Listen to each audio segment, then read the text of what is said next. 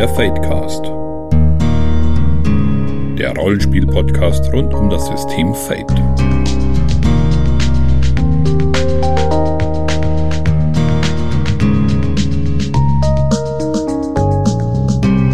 Ja, herzlich willkommen beim Fadecast.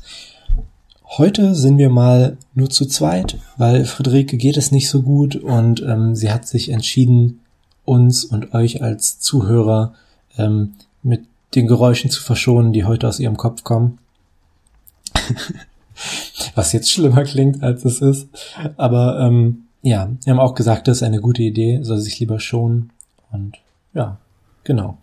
Wenn ich wir sage, ist das heute nur der Alex. Hallo. Und ich der André.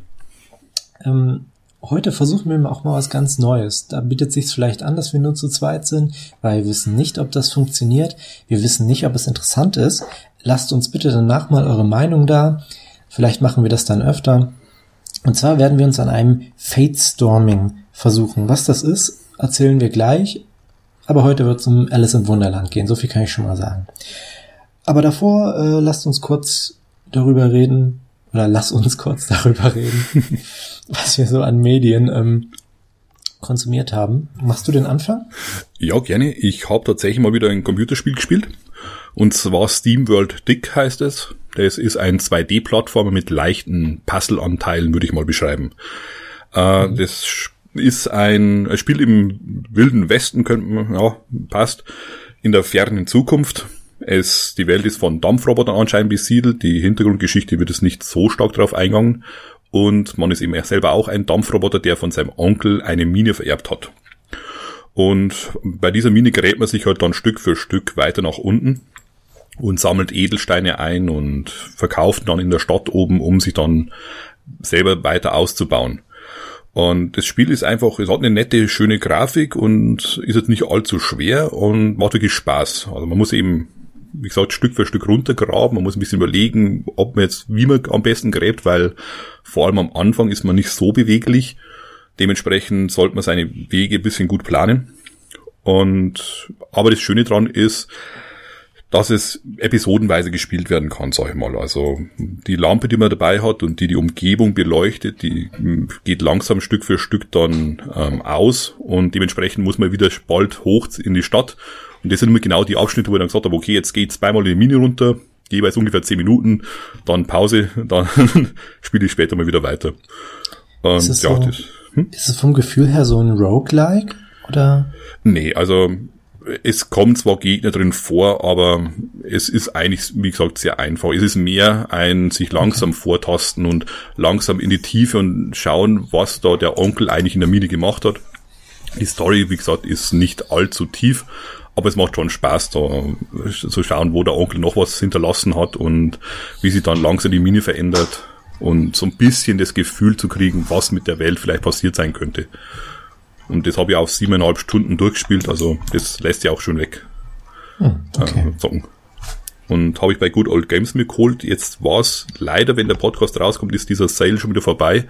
Da gab's für, ich glaube, drei Euro das Spiel. Eigentlich kostet es neun Euro und wie gesagt, Good Old Games hat öfters Aktionen. Wenn man da die Augen aufhält, bekommt es wieder für die drei Euro. Gibt's auf Steam bestimmt auch, oder? Das kann gut sein. Da habe ich gar nicht geschaut, aber ich denke schon. Ja, die neueren Spiele kommen ja eigentlich fast immer auch. Genau. Ja, klingt interessant, würde ich sagen.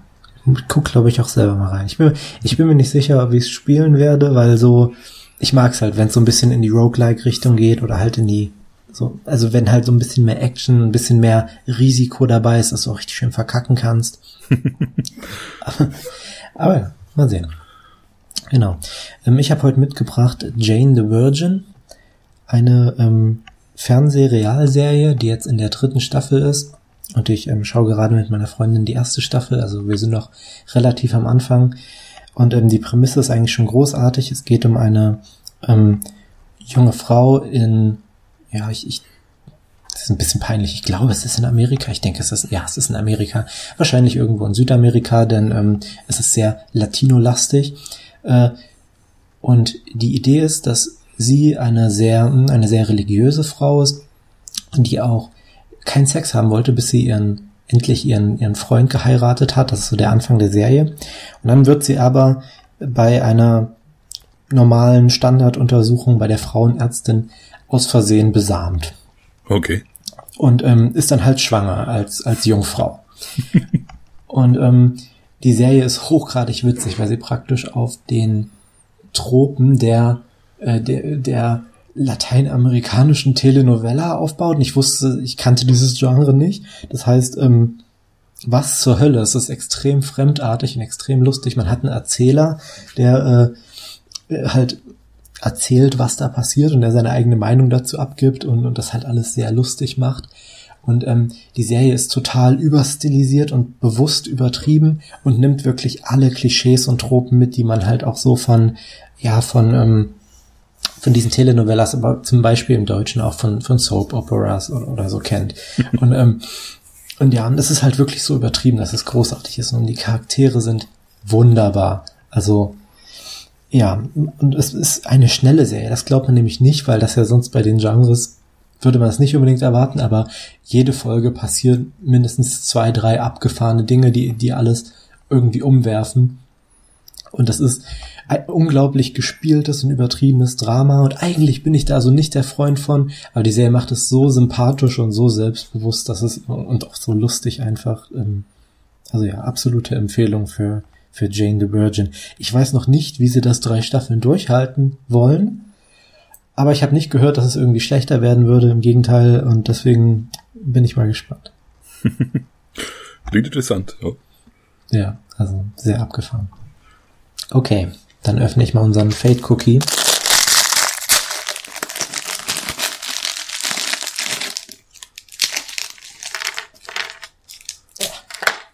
Der hat sich gewehrt. Das Leben ist eine Reise und nur du hast die Landkarte in der Hand. ein ziemlich. Das Leben ist eine Reise ist vielleicht sogar ein ordentlicher Aspekt. Aber das mit der Landkarte ist dann vielleicht ein bisschen Overkill. Mhm. Ja, es. Immer diese High Power, dieses. Ja, genau. Ah, so ich, Power Gamer. genau. Ich hab die Landkarte. Haha, ich kann alles. Ich weiß, wie das geht. Naja, das kennen wir schon. Oh, ich habe die Landkarte in der Hand ist tatsächlich ein sehr guter Aspekt. Der sagt einiges über den, über den Charakter aus, vor allem so in einem modernen Setting. Das stimmt. Okay. Ähm, heute allerdings, äh, wie schon gesagt, Fate Storming. Die Idee ist die folgende. Wir haben uns vor der Folge überlegt, wir nehmen uns ein Setting, eine Spielwelt oder ja eher ein Setting aus irgendeinem Medium, was bekannt ist und überlegen mal ähm, mehr oder weniger strukturfrei, wie man das in Fate so umsetzen könnte und würde. Das heißt, es geht nicht darum, am Ende irgendwie ein komplettes Setting-Buch oder was auch immer mit, mit festen Regeln zu haben, sondern es geht wirklich um Brainstorming und einfach mal zu überlegen, weil der Gedanke ist, dass halt die Ideen, die man hat, vielleicht auch anderen Leuten helfen können, selber Fate-Settings umzusetzen und vielleicht findet sich ja jemand, der an, an unseren Ideen gefallen findet und das dann sogar im Spiel umsetzt. Ja, und ähm, unsere Idee, die wir uns für heute ausgesucht haben, ist Alice im Wunderland, weil kennt wahrscheinlich jeder in irgendeiner Variante, sei es der Disney-Film oder das Buch oder, keine Ahnung, das Videospiel von, von American McGee, ähm, gibt es ja tausend Varianten von. Alle ein bisschen unterschiedlich, aber alle auch irgendwo sehr charakteristisch. Und ja, wir wollen heute mal so überlegen, wie wir das umsetzen. Alex, ich frage dich mal so am Anfang, hast du irgendeine, irgendeine Bindung oder Erfahrung mit Alice im Wunderland? Ja, das fängt an, dass ich als Kind zum Beispiel die Disney ähm, Zeichentricksversion davon mir angeschaut habe. Aber ich habe auch zum Beispiel dieses Alice McGee, ähm, äh, äh, American McGee, weißt du, oder? Ähm, Ja, das genau. gespielt. Das, äh, den ersten Teil davon habe ich durchgespielt. Beim zweiten war dann irgendwann leider mal, wo das ähm, Spiel gesagt hat, nö, da spielst du jetzt nicht mehr weiter, ich stürze jetzt immer ab. Aber ja, also ich habe es auch in verschiedensten Formen schon damit zu tun. Ja, und das finde ich auch sehr interessant, das Ganze. Ich, ich, ich mag es auch sehr gern. Also ich habe tatsächlich sowohl den Disney-Film als auch das Buch erst sehr spät mitgekriegt. Aber ich liebe beispielsweise auch das, ähm, was der Zack Smith mit Red and Pleasant Land daraus gemacht hat mit dem Rollenspiel-Setting ähm, für Lamentations of the Flame Princess auch sehr empfehlenswert, wo er praktisch Alice und ähm, Bram Stokers Dracula verbindet. Aber in einer Art und Weise, wo man wirklich denkt, ja, es, es macht Sinn, es passt zusammen. Es ist nicht einfach zwei Sachen zusammengeworfen, sondern halt wirklich zu gucken, wo ergänzen sie sich, ähm, wo haben sie Ähnlichkeiten, wo es Unterschiede und so weiter. Ja, sehr empfehlenswert. Genau. Ähm, ja, ich denke, eine erste interessante Frage, wir haben gesagt, wir sollten uns vielleicht in ein paar Leitfragen orientieren, sonst wird es ein bisschen chaotisch. Ähm, eine, eine erste interessante Frage, die man stellen kann, was spielt man eigentlich in, in unserem noch nicht existierenden Alice in Wunderland Fate Setting? Spielt man Alice? Spielt man Alice und ihre Freunde? Spielt man irgendeine neue Gruppe, die ins Wunderland gerät? Spielt man Bewohner des Wunderlandes? Was findest du so am interessantesten? Ich glaube, am interessantesten fände ich, wenn man wirklich Leute von außen oder echten Welt spielt, die eben auch wieder in diese Alice-Welt kommen, weil dann erfahrt man letztendlich diesen ganzen Wahnsinn oder dieses ganze Verrückte, ähm, eben auch wirklich aus dieses Verrückte, weil ansonsten wäre es ja normal für die Leute, die da sind, fände ja. ich. Also Alice selber würde ich jetzt vielleicht nicht spielen, weil dann würde ein Spieler letzten Endes diese Rolle, sag ich mal, aufgepresst bekommen oder auch grundsätzlich dann auch immer in das Schlaglicht reinkommen sondern wirklich vielleicht versuchen dann ganz eigene Gruppe zu spielen. Mhm. Ich, ich, ich bin ein bisschen zwiegespalten. Ähm, ich gebe dir hundertprozentig recht, es muss ein Element aus der realen Welt mit drin sein. Sonst, ähm, weil wenn es nur verrückte Sachen geht, sind die verrückten, gibt, sind die verrückten Sachen nicht mehr verrückt, sondern normal. Ne? Mhm. Also man, man braucht den Vergleich und in einem gewissen Sinne halt auch die, äh, die Übertreibung, die, die Parodie fast schon der Realität. Ähm, auf der anderen Seite denke ich, man könnte das aber auch anders einbringen. Ich mag den, den Gedanken auf jeden Fall auch sehr gern, wirklich eine Gruppe zu spielen. Vor allem gefällt mir der Gedanke, eine kleine Gruppe zu spielen, vielleicht mit zwei, drei Spielern oder so. Mhm. Ähm, und da kann man vielleicht auch ein bisschen fantasiereicher werden und überlegen, ja, man spielt jetzt nicht nur ein ziemlich charakterloses Mädchen, was zufällig da in den Baumstumpf gerät, sondern dass vielleicht auch, keine Ahnung, wirklich, vielleicht auch Leute aus unserer Zeit dahin geraten. Das wäre auch schon wieder interessant, weil Alice im Wunderland ja doch schon wieder ein paar Jährchen auf dem Buckel hat. Mhm. Yep. Fände ich dann auch interessant, wie das zum Beispiel so mit moderner Technik, mit modernen Befindlichkeiten interagiert. Ja, stimmt. Also, wie du schon sagst, das Alice im Wunderland war letzten Endes auch wirklich sehr viel von der damaligen Zeit parodiert und eben verdreht. Und ich denke mal, das kann man dann sehr gut auch mit der heutigen Zeit machen. Also wie gesagt, wie würde ein Computer oder so ein Computernetzwerk in Alice Welt hm. ausschauen? Wie würde äh, sich die Leute eben, was bei uns eben mit Handys am Ohr die ganze Zeit rumlaufen, wie würden die in Alice im Wunderland ausschauen?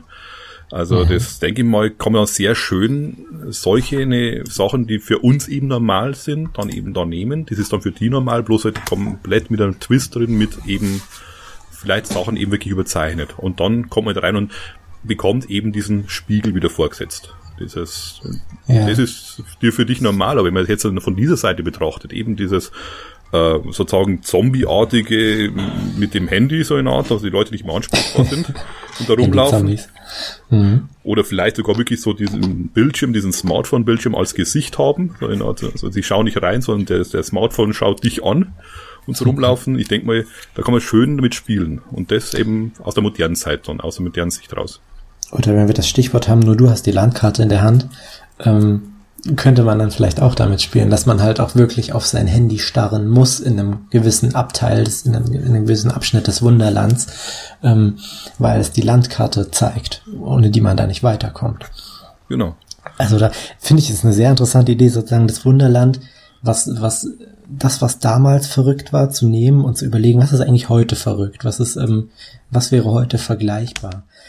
Und was ich da, also was ich daran toll finde, ist, es wäre auch immer noch eindeutig für mich, eine Wunderland-Geschichte, ähm, weil es ist immer noch das, das gleiche Konzept, wenn man es schafft, das, das gut zu übertragen. Es gibt ja auch immer mal moderne Wunderland-Geschichten, aber die meisten haben dann doch, ich muss, muss gerade an Matrix denken, wo sie auch die, ist, ist vielleicht ein schlechtes Beispiel, aber ähm, es, es wird ja immer gern mal wieder aufgegriffen, ja. Hm. Mhm. Cool. Wo ich sonst noch dran gedacht habe, was vielleicht auch mal eine interessante Sache wäre, äh, was dann auch schon ähm, insofern relevant wird, zu der, für die Frage, welche Regeln man benutzt. Man könnte natürlich auch das real-weltliche Element bei den, hm, bei den NSCs belassen. Also, dass man praktisch Figuren aus dem Wunderland spielt, die beispielsweise einer Alice oder einer anderen Person, die ins Wunderland gerät, helfen müssen, ähm, was auch immer zu erreichen. Ich bin ganz ehrlich, da müssen wir auch gleich noch drüber reden. Was zur Hölle ist das Ziel des Spiels? Was, was zur Hölle versuchen die da unten? Ähm, Würde ich sagen, ist das nächste Thema. Aber das wäre vielleicht auch so eine, eine Variante, das habe ich nämlich auch überlegt bei Alice, was wäre, wenn, keine Ahnung, einer spielt halt den, ähm, den, den Hutmacher oder den, den Hasen und ja, man könnte vielleicht so, sogar so ein bisschen ähm, nicht komplett kooperativ spielen, also dass man, dass jeder so seine eigenen vielleicht auch nicht immer sinnvollen Motivationen hat und, und versucht, ähm, diese reale Person, diese Person aus der realen Welt für sich einzunehmen. mhm. Das wäre nochmal eine, so eine ganz andere Herangehensweise, ja. Ja, also so mehr so dieses taktische, wie kann ich die dazu bringen, dass sie mir genau. mehr vertraut als in anderen bisschen. Man hat zwar schon vielleicht einen gemeinsamen Feind oder gemeinsames Ziel, wo man grob drauf hinsteuern ja. müsste, aber ich möchte jetzt, dass die Alice bisschen noch mehr zu mir rüberrutscht und, äh, und so mir da eben noch hilft, meine Ziele zu, auch noch zu unterstützen. Ne? Genau. Hm. Also ich finde, also Alice könnte da entweder ein NSC sein oder es ist wirklich so, wie du vorhin schon so impliziert hast, ein Spieler hat eine komplett andere Rolle als die anderen Spieler. Dass also wirklich vielleicht ein Spieler Alice ist, könnte man auch machen. Mhm. Ja. Genau. Ähm, aber ja, angehängte Frage. Was, was tut man dann da unten? Weil ich glaube, das ist ein, ein nicht zu unterschätzendes Problem bei dem Setting im Rollenspiel. Das, was in diesem, in diesem Buch passiert. Und ich habe das Gefühl, das Problem haben einige Verarbeitungen dieses Stoffs auch. Das, was in diesem Buch passiert, ähm, folgt, finde ich persönlich, nicht unbedingt immer den, den üblichen Regeln einer, einer dramatischen Geschichte. Also es gibt zwar durchaus hin und wieder Spannung, aber ich weiß nicht, ist es wirklich Alice, die die Hindernisse überwindet oder ist es am Ende ziemlich viel Zufall? Also in der Geschichte, soweit ich sie noch im Kopf habe, ist da wirklich sehr einfach dieser Wahnsinn von, ähm, von dem Wunderland, das Alice vorantreibt. Also es ist mehr, dass sie da ein Spielball oft ist in der Geschichte, als dass sie die agierende Protagonistin ist. Das stimmt. Das ist interessant, oder? Weil ich überlege jetzt halt auch bei Fate. Fate setzt ja schon sehr deutlich mit seinen Regeln darauf, du schaffst Sachen, du bist, du bist ein proaktiver Charakter, ne? Du hast eine, ähm, wie sagen sie, du bist, du bist fähig, proaktiv. Und was war das dritte? Oh. genau. Oh, und, und, und das dritte, wir die Fate-Profis. ja. Wir sind, Genau. Das weiß doch jeder, also das, da brauchen wir gar nicht drüber reden. ähm, genau.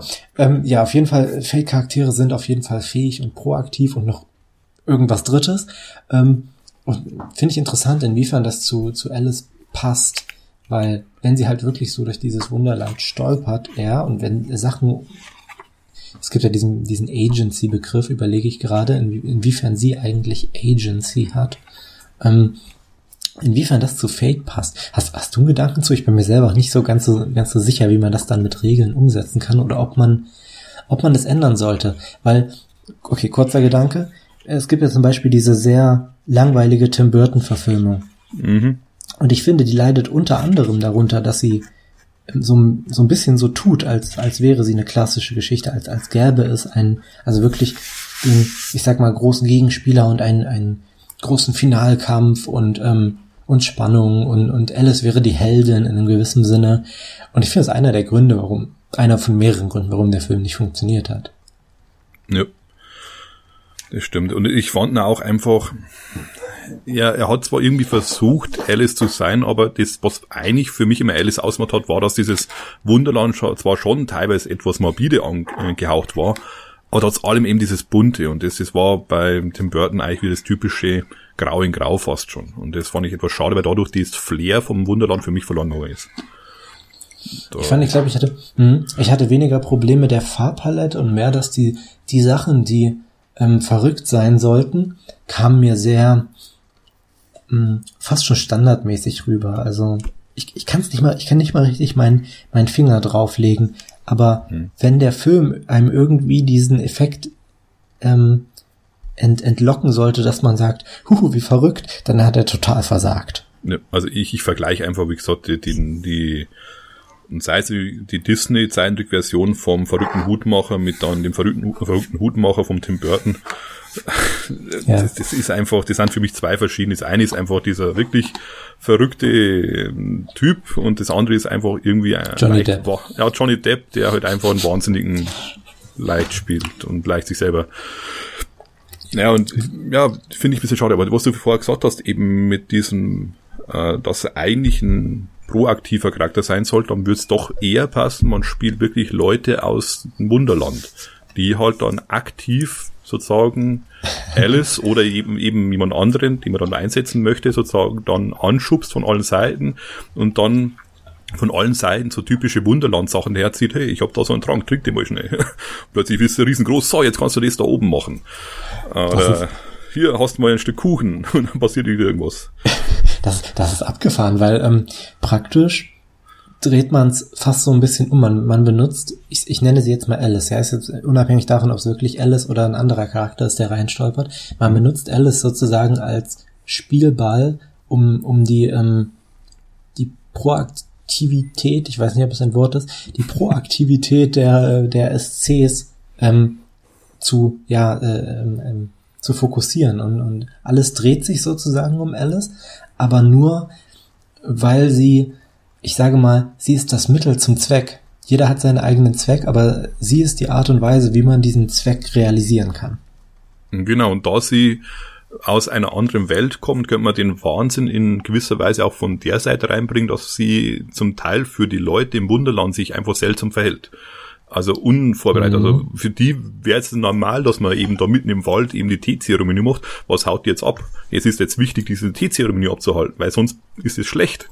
Und das könnte man eben dann sozusagen von der Seite einfach machen, dass die Leute einfach dann Alice nicht verstehen. Oh, oh, Regelmoment. Ähm, ich würde diesen Gedanken, dass Aspekte immer wahr sind, würde ich auf die Höhe treiben. Also, dass auch die SCs Aspekte haben, die ähm, absolut oder fast absolut formuliert sind. Also, keine Ahnung, wirklich. Ähm, wir haben jetzt eine Teeparty, keine Ahnung. Ähm, und dass es halt noch viel extremer ist als bei normalen ähm, SCs. Also dass wirklich dieser die, dieses absolute, ich, ich fand, das hatte immer so ein bisschen was Feenartiges. Bei anderen Rollenspielen sind es oft die Feen, die nicht so menschlich und unberechenbar sind, die immer sehr klaren Regeln und so folgen. Das finde ich hat Alice im Wunderland auch. Deswegen mhm. ist es wahrscheinlich auch immer so ein gutes Beispiel für Feenwelten in Rollenspielen. Ähm, dass man halt ähnlich wie da, also wie in irgendwelchen Feenwelten sagt, ja, die, die Aspekte sind sind immer wahr und du musst dich an deinen Aspekten langhangeln und vielleicht ist die einzige Möglichkeit, ähm, sich darüber hinwegzusetzen oder halt wirklich was zu bewegen, halt auf Alice zu setzen. Die, die Möglichkeit, also die, die menschlicher mit Aspekten umgeht, die sie auslegen kann. Mhm. Das ist eine ja, abgefahrene Idee. Ja, das, das würde passen, weil gesagt, in ihrer, in ihrem Wahnsinn sind die im Wunderland ja wirklich festgefahren. Also das ist für die normal und das muss einfach jetzt so sein und das genau. ist für die normal einfach und das, das kann man, wie, wie kann man da anders denken? Wie kann man da sich anders verhalten? Das geht doch gar nicht. Und ja, das, das, das ist gut. Und das am Anfang vielleicht allein schon mal aus ihrem eigentlichen, sage ich mal, Käfig raus, ähm, also Alice, sie da Alice dazu bringen müssen, diesen Käfig für sie aufzumachen, dass sie überhaupt erst mal in der Lage genau. sind, aus der eigentlichen Stelle, wo sie sind, sich woanders ins Wunderland hinbewegen zu können. Das können sie normalerweise. Also normalerweise ist es so, dass bis auf die Grinsekatze, ja, ich glaube, keiner von den Charakteren wirklich sich im äh, Wunderland groß bewegt. Also ich wüsste jetzt gerade keinen, der da, okay, und noch das, der, das, der weiße Haar, äh, das weiße Kaninchen, ja, aber der Rest bleibt da eigentlich ziemlich. Wobei beim weißen Kaninchen habe ich auch so das Gefühl, dass es seine Rolle ist in einem gewissen Sinne. Stimmt, ja. Ähm, der, der Käfig ist dann lang, aber. ja. Ich, ich habe gerade ähm, ich habe gerade voll die Idee. Eigentlich müsste die Grinsekatze doch der implizite Schurke sein für die Gruppe. Also nicht wirklich der Schurke, weil das würde halt total gegen diese Trickster-Natur gehen. Aber die Grinsekatze müsste müsste der Moment sein. Ich weiß nicht, entweder müsste es was mit dem, mit dem Ziel zu tun haben, weil wir brauchen immer noch irgendwie ein Ziel. Oder es müsste halt wirklich so ein, so ein Trickster-Moment sein, dass die Grinsekatze immer wieder zerhaut, was die Spieler versuchen. Mhm. Also im Alice war ja eigentlich das Ziel, dass die Alice bestimmte, ähm, bestimmte Erkenntnisse gewinnt über ihr eigenes Leben, über die Art und Weise, wie einfach die Gesellschaft bei ihr funktioniert hat. Mhm. Und dass sie sich dann eben, dadurch, dass sie dann im Wunderland sich dann auch für sich eingestanden ist und ihre Meinung gesagt hat, dann eben auch am Ende im echten Leben dann ihren Standpunkt ah, vertreten konnte. Also so habe ich ebenfalls verstanden. Ja. Und vielleicht auch so, dass einerseits die Spieler einzelne, sag ich mal, Ziele haben, aber andererseits müssen sie halt, damit Alice auch zu ihrem Ziel kommt, dass man da auch so Meilensteine eben hat, sie muss jetzt irgendwie zur Erkenntnis kommen, dass das in ihrem Leben wichtig ist oder dass das machen muss. Und wie bekomme ich jetzt Alice in so einer verrückten Welt dazu, logische äh, Erkenntnisse zu bekommen? Das dürfte nicht allzu einfach sein.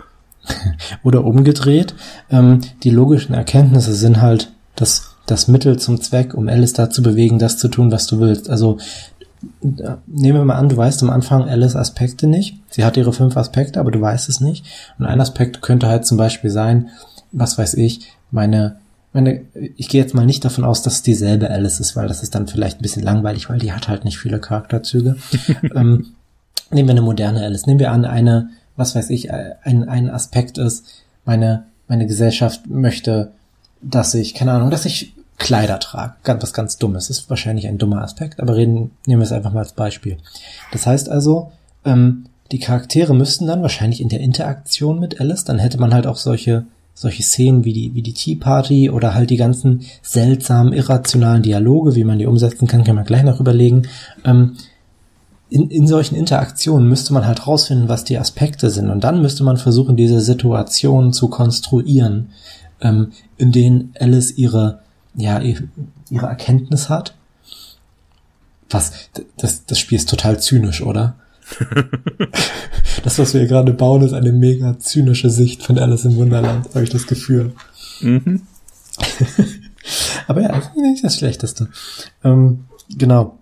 Und, und äh, dadurch kann man sie dann sozusagen zu Sachen bringen, weil Sachen, die nicht mit ihren Aspekten zusammenhängen, motivieren sie natürlich auch nicht sonderlich. Mhm. Genau, also wirklich erstmal schaut, dass die Sachen, wo sie wirklich bereit ist, was zu tun, dass man die dann langsam dahingehend führt, dass sie eben auf der Teeparty dann ähm, eben sich so verhält oder eben das dann plötzlich merkt, dass sie in irgendeiner Art und Weise denkt oder handelt, wie sie eigentlich nicht getan hätte, aber über diese, äh, sag ich mal, Taten von den Wunderlandbewohnern äh, dazu gebracht worden ist. Ja, das ist cool. Okay, ähm, ich würde sagen, drittes kleines Teilthema, was wir ansprechen sollten. Oder lass uns noch mal kurz bei dem zweiten bleiben. Ähm, es war ja die Frage, was man eigentlich tut. Was sind die Ziele der Charaktere? Ähm, sind es wirklich so abgefahrene Sachen wie, was weiß ich, ich möchte eine riesige Tea Party mit allen meinen Freunden haben oder ich, keine Ahnung, um mal jetzt andere Medien mit aufzugreifen, die da irgendwie mit reinpassen, ich, ich möchte ein, ein echtes Herz haben. Ist es irgendwie sowas? Oder ist es, ist es was Rollenspieligeres?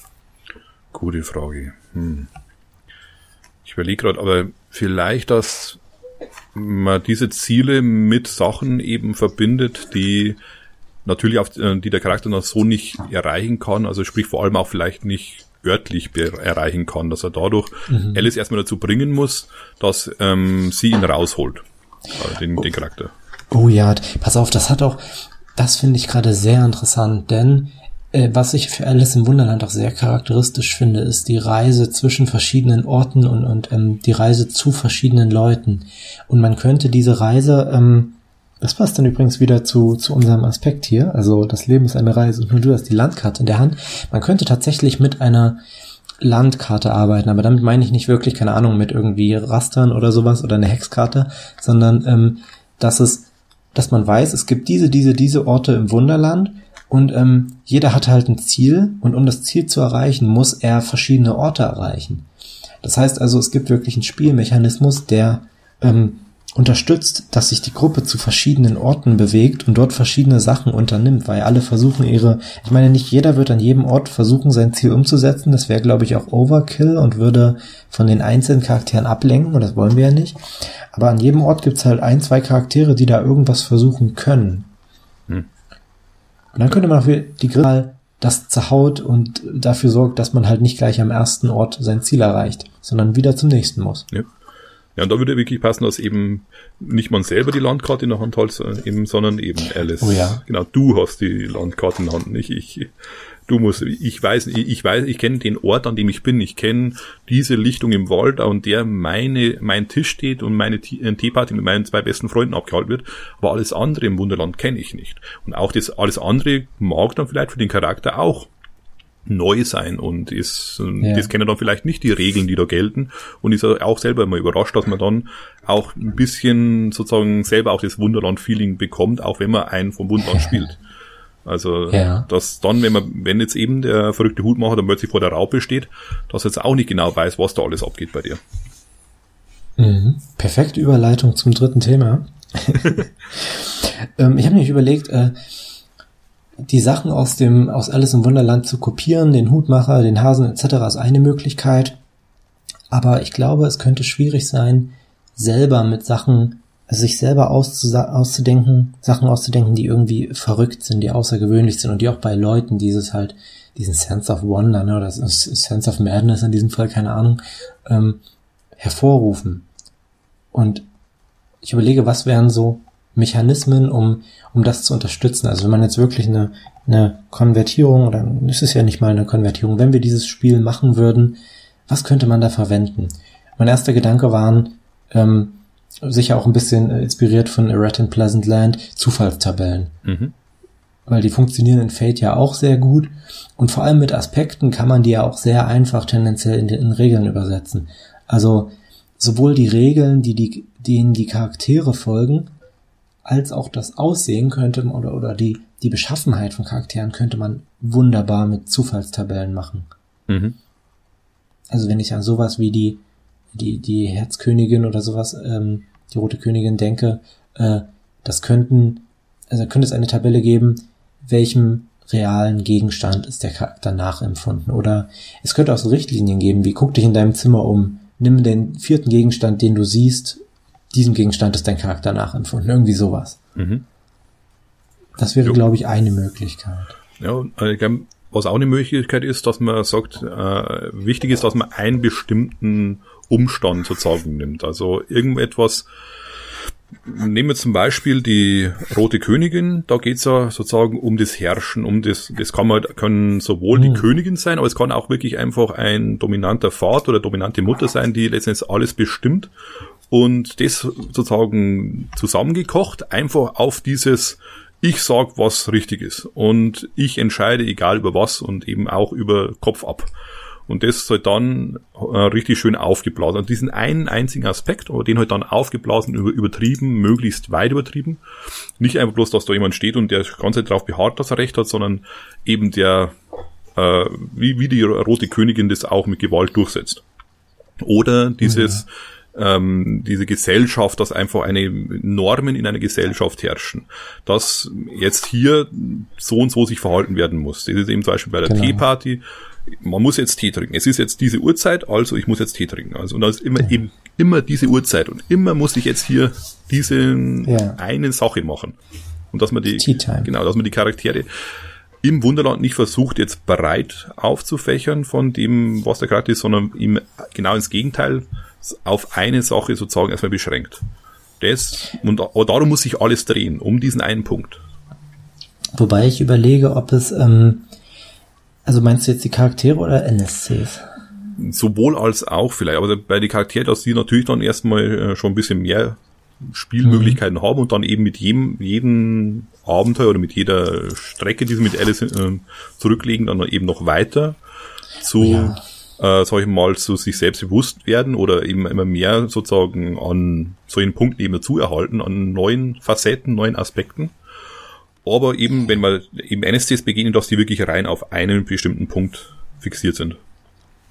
Wenn man, wenn man das Spiel so ein bisschen düsterer machen will, kann man auch überlegen, ob tatsächlich alle SCs ein gemeinsames Ziel haben. Sowas wie, ich möchte das Wunderland in, in meinem Image verändern.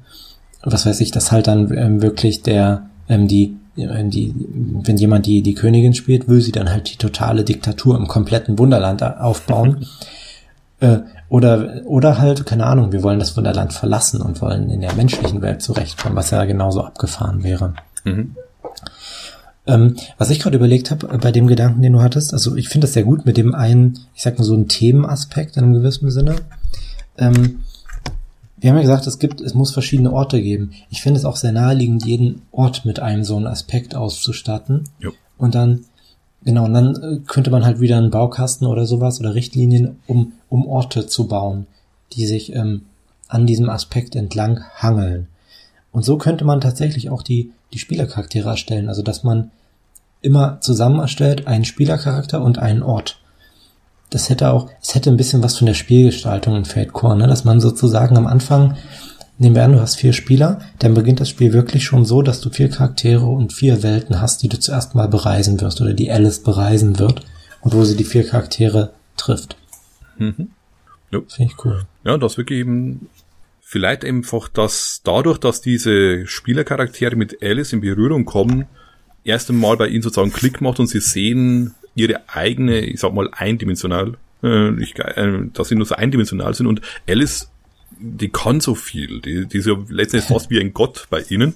Auch wenn sie letztendlich oh.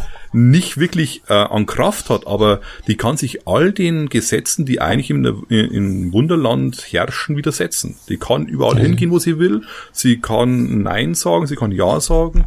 Die, die, das können die meisten von im Wunderland einfach nicht. Und das äh, denke ich mal, wenn da eben dann die Spielercharaktere plötzlich, die das plötzlich realisieren und merken, hey, was habe ich da vor mir, so möchte ich auch sein du hilfst mir jetzt auch so zu werden. Ja, sie ist halt sehr menschlich, ne? Genau, und das, das kennen die im Wunderland eben nicht. Und für die ist es halt komplett was Neues und Einzigartiges. Und das ist natürlich dann erstrebenswert, denke ich mal. Wobei ich, ähm, ich denke, man muss vorsichtig sein, denn man will ja das Verrückte irgendwo beibehalten. Und ich mag den Gedanken, dass die Charaktere das, ähm, das Menschliche, das, ja, das Vielseitige faszinierend finden aber wenn man die Charaktere zu menschlich macht, habe ich auch das Gefühl, vielleicht ist das auch am, so am Ende einer Kampagne nicht das Schlechteste, ne? wenn die Kampagne am Ende von diesem totalen Chaos von Alice im Wunderland zunehmend weggeht und hin zur Struktur geht. Aber das wäre was, ähm, was sehr anderes, als das totale Chaos durchzuziehen. Also das muss man sich, wenn man so ein Spiel designt oder so, muss man sich gut überlegen, welche, ja, welches Thema man hat, ob man wirklich durchgängig die komplette Kampagne Chaos und Wahnsinn haben will oder ob man mit mit äh, rationalen Zielen in einem gewissen Sinne arbeiten hm. möchte.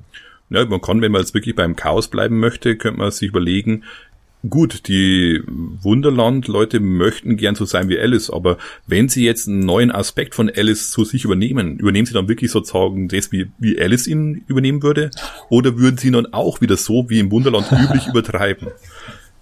Das finde ich cool. Und dann ähm, und äh, dann könnte es sozusagen einen Tilt im Spiel geben und dann verändern sich ähm, und, und, und dann kehrt man sozusagen im zweiten Teil des Spiels in die Welten zurück von den Charakteren und sieht, wie sie sich verändert haben. Oh, das wäre böse. ja, und, und, und dann können sie halt gucken, ob sie das gut finden oder nicht, wie sie sich so verändert haben. Mhm. Finde ich cool. Finde ich sehr, sehr, sehr, sehr cool. Okay. Haben wir noch was zu Alice? Ich habe ein Gedanke, den ich hatte. Was ist denn mit Konflikten? Es gibt in Alice, ich meine, es gibt selbst die Dialoge sind selten so aufgebaut, dass jemand in einem groß angelegten Gespräch überredet wird. Wenn überhaupt, kommt da mal ein schnippischer Kommentar oder so oder ein, ein kluges Ding und dann war's das. Hm. Also ich habe ich hab ernsthaft überlegt, ob man die kompletten Konfliktregeln rausschmeißen würde, was ich bei Fate hin und wieder durchaus mal ganz nett finde oder ob man sie so sehr abstrahiert, dass es wirklich darum geht, was weiß ich, die Welt hat eine, hat eine Stressleiste und Konsequenzen und, oder jeder Spieler hat halt pro Welt eine Stressleistung, Leistung, Konsequenzen und muss halt versuchen, ähm, Alice sozusagen durch Angriffe auf diese Stressleiste zu überreden, aber ist nur so ein chaotischer Gedanke. Keine Ahnung, ob das funktioniert. Oh, gute Frage. Weil, also, ich muss direkt sagen, ich finde das Konfliktsystem von Fate, so gut ich es finde, läuft immer darauf hinaus, dass du sehr, mh, mm, du hast wirklich fast schon taktische Kämpfe in einem gewissen Sinne. Und das ist dadurch auch rational. Vielleicht ändert sich das dadurch, dass die Aspekte der Charaktere nicht rational sind und auch der NSCs. Vielleicht spielt sich das dadurch an. Das müsste man ausprobieren. Hm. Aber ich kann mir, ja, ich kann mir vorstellen, dass sonst das, das Konfliktsystem in einem gewissen Sinne zu, zu mathematisch, zu, zu strukturell ist für Alice. Also ich glaube, eher wäre es interessant, dass ich da nicht so einen Konflikt im Hinblick, dass ich einen Gegner überwinden muss oder äh, eben was niederringen muss, sondern eher, dass ich große Aspekte einführen oder ändern möchte in der Welt. Also wirklich große Veränderungen hervorrufen. Und das kann ich in Wunderland ja auch dadurch, indem ich einfach wirklich ähm, Verhalten verändere oder eben etwas sozusagen vom Geistigen her machen, dann verändert sich tatsächlich im Materiellen was in der Welt. Ich denke mir, damit kann man schön arbeiten dass einfach, wenn jetzt dann der, ich bleibe jetzt mal beim verrückten Hutmacher, wenn der einen neuen Aspekt dazu bekommen hat, dass sich dann einfach seine Lichtung auch verändert, dass seine Welt einfach dann noch zusätzlich was bekommt. Also neben dem mhm. Tisch dann, keine Ahnung, wenn jetzt dann, boah, was würde beim verrückten Hutmacher passen? Äh, schön. Ein Hutladen. genau, also das ist Beispiel eben, äh, Alice hat da was von eben kaufen und verkaufen oder, oder mir so erzählt, ist für sich wichtig, dass sie Kleidung ja, genau. eben besitzt. Und dann eben, ja, Besitz und Kleidung, dass halt dann eben dieser Hutladen da ist und natürlich der ganz anders dann aufgebaut ist, als wie man es kennt von normalen Laden müssen wir dann überlegen, ja. wie könnte der verrückte Hutmacher dann, wie könnte dessen Laden dann ausschauen. Und dass man das ich erstmal ja spielen und eben dann eben auch vielleicht in Anführungszeichen erkämpfen muss. Ich finde, ähm, da finde ich fast interessanter, einen ausgedehnten Wettstreitmechanismus als einen Konflikt zu benutzen. Mhm. Also dass wirklich die, die Charaktere, die einem eine Verbindung zu der Welt haben, in der man gerade ist, oder zu dem Thema der Welt, dass die versuchen, ähm, es ist in meinem Kopf, macht es noch nicht komplett Sinn, aber das ist okay, ich sage es jetzt trotzdem mal dass also, dass es einen Wettstreit darum gibt, wer Alice beeinflusst ähm, und, und wie Alice dann handelt in einem gewissen Sinne. Mhm. Wäre auch eine Option, ja. ja. Also ich glaube, ja wirklich, so ein Wettstreit ist, glaube ich, besser als ein Konflikt, das stimmt. Weil Stressleiste oder sowas, hm, Konsequenzen würde das dann nicht passen, sondern wirklich, dass man eben ähm, diese, wie wir vorher schon mal gesagt haben, diese kleinen Schritte, dass man eben Alice mit kleinen Schritten dann immer dazu bringt, ähm, in eine bestimmte Richtung zu denken, zu handeln, dass die dann durch das, was sie da macht, auch wieder die, die das Wunderland verändert. Ja. Jetzt habe ich aber ein echt schlechtes Gewissen, weil Alice in diesem Spiel wirklich keinerlei. also sie spielt eine Rolle, sie ist wichtig, aber sie hat keinerlei Agency. Ich habe echt ein schlechtes Gewissen deshalb. Und ich überlege gerade, ob das klasse ist, so, weil es halt echt so in einem gewissen Sinne fängt das echt die ähm, das Gefühl vom Original ein. Ne? Ne. Aber ähm, auf der anderen Seite, wenn man es irgendwie modern, kann man es irgendwie modernisieren? Ähm, wie, vielleicht kann man wirklich ihre, ihre Agency, ihre Motivation als, ähm, als Regelmechanismus einbauen. Also dass man versucht schon ihre Aspekte zu entdecken, weil nur ihre Aspekte helfen, ähm, sie zu beeinflussen. Aber je mehr Aspekte man entdeckt, desto eigensinniger wird sie auch, desto mehr eigene Motivation entwickelt sie, was ja durchaus Sinn macht, denn wenn sie halt, keine Ahnung, mit, mit ihren inneren Dämonen kämpft. okay, ist vielleicht nicht das passendste Bild für die, für die, fürs Wunderland, aber wenn sie mit sich selbst kämpft in Gedanken, wenn sie mehr über sich erfährt, wird sie natürlich auch erwachsener irgendwo und, und kriegt dann mehr Entscheidungen. Dann wird es vielleicht für die Charaktere schwerer, sie zu beeinflussen. Hm. Also sie, was es ist vielleicht, dass sie grundsätzlich zwar dann, ich sage mal, mächtiger wird im Wunderland, aber sich auch immer mehr davon entfernt von dem, dass sie zwar schon eben, sie wird immer stärkere Persönlichkeit, übernimmt auch immer ja. mehr Verantwortung für sich, aber dadurch wird es auch schwieriger für die Spieler auf sie, sag ich mal, dass man sie besser lenken kann. Also solange sie noch dieses, wo bin ich hier eigentlich? Ah, nimm, geh da lang, das ist alles in Ordnung. Ah, wirklich? Bist du sicher? Ja, ja, bin ganz sicher. Okay. Wenn er sagt, hey, ich habe jetzt ein, ich in, in, äh, führe hier die Entscheidungen, ich bin derjenige, der mein Leben in die Hand nehmen möchte, also werde ich entscheiden, wo ich hingehe, nicht du dann ja. kann sie dadurch, wenn man sie dann trotzdem dazu bringt, ähm, im beiderlei Interesse dann sozusagen äh, zu handeln, dann kann sie größere Veränderungen herbeiführen. Aber sie dazu zu bringen, ist halt dann schwierig. Ja, man muss sie auch besser verstehen. Also in einem gewissen Sinne müssen die Charaktere auch menschlicher werden, um sie am Ende noch beeinflussen zu können, weil sie halt selber komplexer wird. Genau. Ich finde es auch sehr interessant, das würde, das würde die Agency sozusagen ein bisschen umdrehen, wenn das Ende des Spiels tendenziell so ein bittersüßes Ende wäre, nämlich, dass sie halt irgendwann zurückkehrt und ähm, dass sie am Ende so eigen geworden ist, so, so menschlich, so erwachsen, erwachsen ist glaube ich das passendste Wort, dass sie so erwachsen geworden ist, dass die Charaktere sie nicht mehr beeinflussen können. Und dass die Frage wirklich ist, wie viel konnten sie für sich in der Welt ähm, verändern, wie viel konnten sie an sich selbst verändern, ähm, bis Alice wieder zurückkehrt, bis die Geschichte vorbei ist. Das, man könnte auch wirklich so eine kleine, so eine Mini-Kampagne keine Ahnung, ähm, ja, wenn du drei Charaktere hast, keine Ahnung, neun Szenarien oder so machen, äh, dass du dann halt so ein, so ein bittersüßes Ende hast. Das finde ich immer sehr, sehr ansprechend. Wäre eine Option. Ja. Vor allem eben auch die Frage, wie weit sich die Spielercharaktere eben an die neue Alice auch ein bisschen anpassen konnten, weil die, die Wunder, äh, ja. das, das Wunderland ist ja letzten Endes die Traumwelt, sag ich mal, von Alice, also wirklich die persönliche Traumwelt von ihr. Die ist ja nicht wie zum Beispiel beim Nest, wo es wir haben, äh, eine allgemeine Welt, sondern die ist speziell auf diesen Charakter zugeschnitten. Das ist speziell in ihr drin, so in Art. Und wenn sie mhm. sich jetzt aber eben entwickelt und erwachsener wird, kann es sein, dass dann eben auch Teile von dem Wunderland wegbrechen. Einfach weil die nicht oh. mehr zu Alice dazugehören, einfach nicht mehr sie sind. Und dementsprechend ist die Frage, wie weit konnten dann die Spieler zwar ihre eigene Agenda verfolgen, aber diese Agenda auch irgendwo in der Alice, sag ich mal, mit ihr zusammen verbinden oder verankern bei ihr, dass sie dann auch, wenn sie dann erwachsener wird, auch trotzdem noch an das glaubt oder das fühlt, sag ich mal. Das passt doch wunderbar zusammen ähm, mit dem, was wir eher gesagt haben, dass die Charaktere selber menschlicher werden müssen. Also sie nähern sich so, also Alice und die Charaktere nähern sich sozusagen an.